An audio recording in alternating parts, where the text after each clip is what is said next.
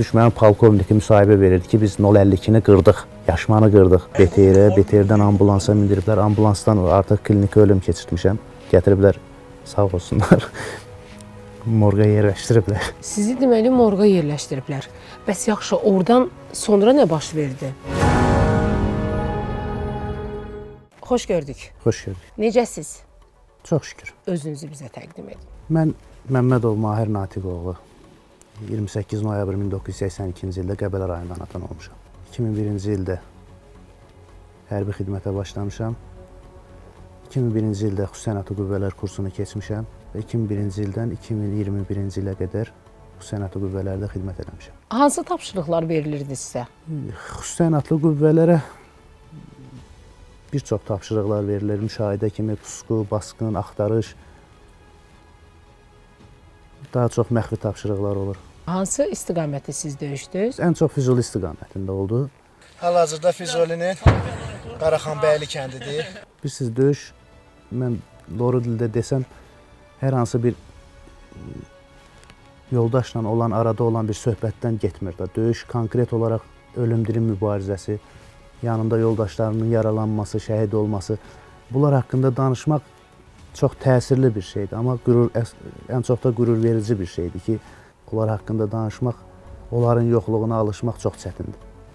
Eşq olsun Azərbaycanın xüsusiyyətlərinə. Cəbidir, Samirdir. Ölər isə Kamera çəkən özü, özü fırra. Fırra çək özünü. Ölər isə Ha, Qəmbərov Qəmbərov sən al. Əliyev Kərim Əliyev Kərim haqqında bilirsiniz, şəhid deyir, amma təbəssümsüz danışmaq olmur. Yəni o qədər mərd, o qədər cəsur bir döyüşçü idi ki, gənc idi. Gəlib sənə dilini çəkirəm. Çünki bayaqçına Ya nə deyirəm ay brat? Bax bura erməni səngəri bura start eləyib, bu erməni PKS qalıb burada.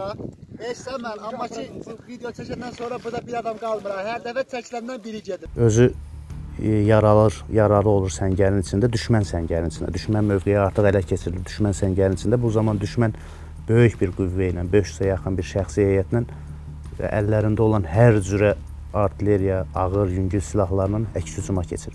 Siz təsəvvür edin ki, orada olan e, cəmi 27 nəfərlik bir şəxsi heyətin 12-si şəhiddir. 8-10 nəfərdən artıq ağır və yüngül yaralılar var. Şəhidləri çıxartmaq çox çətin məsələ idi. Kərim özü yaralı olduğu vəziyyətdə təsəvvür edin, üzərinə gələn düşməni buraxıb yaxına. Düşmən tam gəlib buna çatan vaxtı əl qumbarası ilə düşmənləri məhv edib özü də şəhid şəhid olub. Xüsusi yadda qalan hansı bir əməliyyatınız olub? 2014-cü ildə e, iyul ayının 30-u günü səhər-səhər saat 9-10-a işləmiş belə bir vaxtlar idi. Həmin ərəfələrdə də ermənilərin diversiya qrupları mütəmadi olaraq bizim postlara hücumlar təşkil edirdilər. Erməninin xüsusi təyinatlısı ilə mən qarşı-qarşıya gələndə səhər-səhər 9-10-a işləmiş bir vaxt idi. Gövdə ilə boy baxımından da belə fiziki baxımdan da məndən qat-qat güclü, məndən qat-qat gövdəli.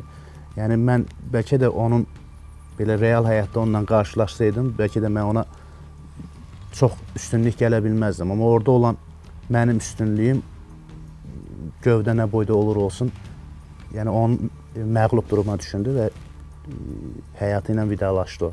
2-3 gün olardı ki, biz demək olar ki, qidasız, içkisiz, yəni ac susuz bir vəziyyətdə düşmən ovuna çıxmışdıq. Ermənilərin səngəri var idi. Səngərdən sonra e, kolluq idi. Kolun düz dibi ilə də cığır gedirdi. Ermənilərin istifadə edirlər. Onlar səngərdən də çox istifadə eləmirdilər, cığırla gedib gəlirdilər. Biz də kolun içində idik. Mənim silahımla ermənin e, 70 santı, 80 santı, heç 1 metr olmazdı.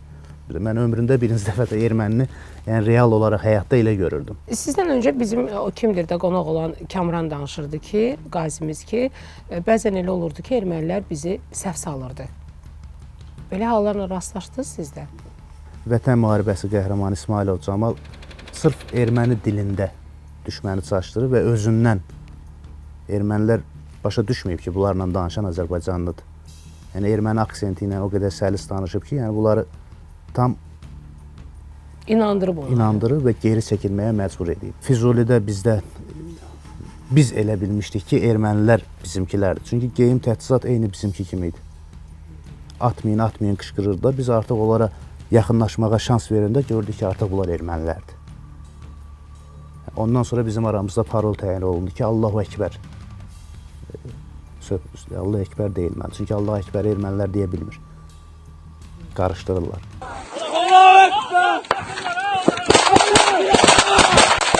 Bax, Hadrut əməliyyatında e, düşmənin ardasa 8-10 e, şəxsi heyət dolu maşınına bizim Hüseynatlılar puskuya saldılar. Orada 150-dən artıq düşmənin 022 nömrəli hərbi hissəsi, Hüseynatlı hərbi hissəsi də olan.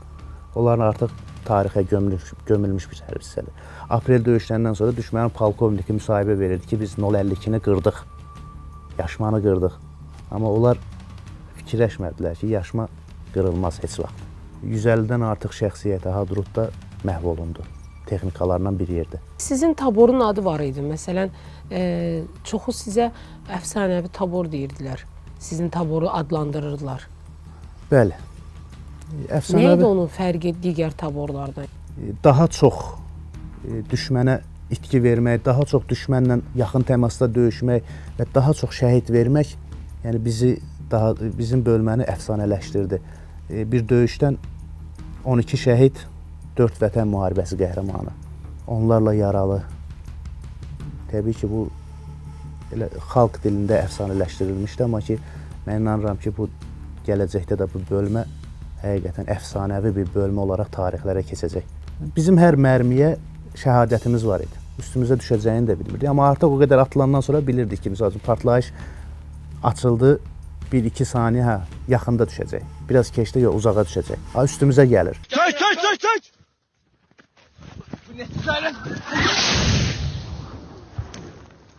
Hər partlayışda bizim şəhadətimiz var idi.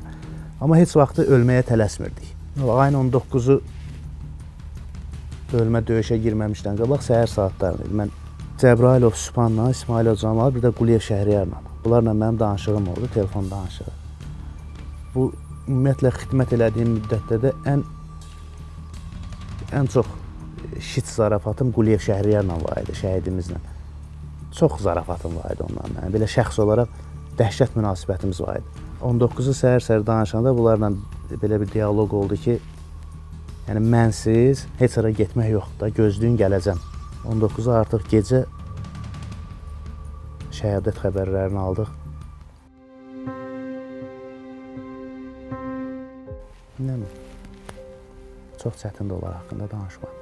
Siz özünüz də yaralanmışdınız. Hansı istiqamətdə? Mən e, Füzulidən geri çəkilən e, Füzuli həmin kəndi biz Milli Orduya təhvil verdik. Qaraxanbəyli kəndinə geri çəkilən vaxtı e, düşmənin artilleriya mərmisinə tuş gəldim. Bir partlayış belə yadımdadır. Bir də uşaqların paşa var bizdə. Onun dediklərindən belə ki, mən ona baxıb cəbi-cəbi deyirdim. Cəbi ölürəm, cəbi ölürəm. Bu da şillələyirdi məni ki, "A, nə ölmək, ölmək nədir? Bir gəlmişik, bir də qayıdacağıq." Yəni bunların heç biri mənim yadımda deyil. Mən yəni oradan mindiriblər e, BTR-ə, BTR-dən ambulansa mindiriblər. Ambulansdan artıq klinika ölüm keçirtmişəm. Gətiriblər sağ olsunlar. Morqa yerləşdiriblər. Çox gülməli gəlir bu morq söhbəti mənə. Sizi deməli morqa yerləşdiriblər. Bəs yaxşı, oradan sonra nə baş verdi? Valla orada həkim e, sayıqlığı nəticəsində yenidən götürüb reanimasiya qoyublar. E, Qan gəlməyini görüblər, burundan reanimasiyaya qoyublar. Mən artıq gözümü reanimasiyada açanda orada heç nəyin nə olduğunu dərk eləmirdim. Da sadəcə baxırdım. Amma görürdüm ki, hamı tullanır, düşür, hamı nəsə hərəkətlər edir. Yaddaş pozuntusu var idi məndə. bir Qulaq karlığı var idi. Algılaya bilmirdim olan prosesləri. Gördüklərimi dərk eləyə bilmirdim, amma hiss edirdim ki, nəsə var da, nəsə olur. Harda olduğumu dərk eləyə bilmirdim. Bax bu gün həyat tərziniz çoxmu dəyişdi? azad bir həyata öyrəşmək mənim üçün çox çətindir. Mən yenə də yoldaş itkilərinin, qardaş itkilərinin təsirindəyəm. Gedirəm, elə olur ki, gecə səhərə qədər şəhid şəhidlər Sumqayıt şəhidlər xiyabanında oluram orada. Şəhid olan yoldaşlarımın məzarlarının önündə otururam saatlarla. Onlarla söhbət edirəm. Onların orada yatıb mənim kənarda sağ qalmam mən yəni özümə sığışdıra bilmirəm. Nə qədər ki Azərbaycan belə oğullar yetişdirir. Yəni inanın ki, kənar heç bir qüvvə bizim qabağımızda dayana bilməz. Kimliyindən asılı olmayaraq. Yeri cennettir buyurubdur yaradan. Cennete aktaran her bir kese ünvandı şehit.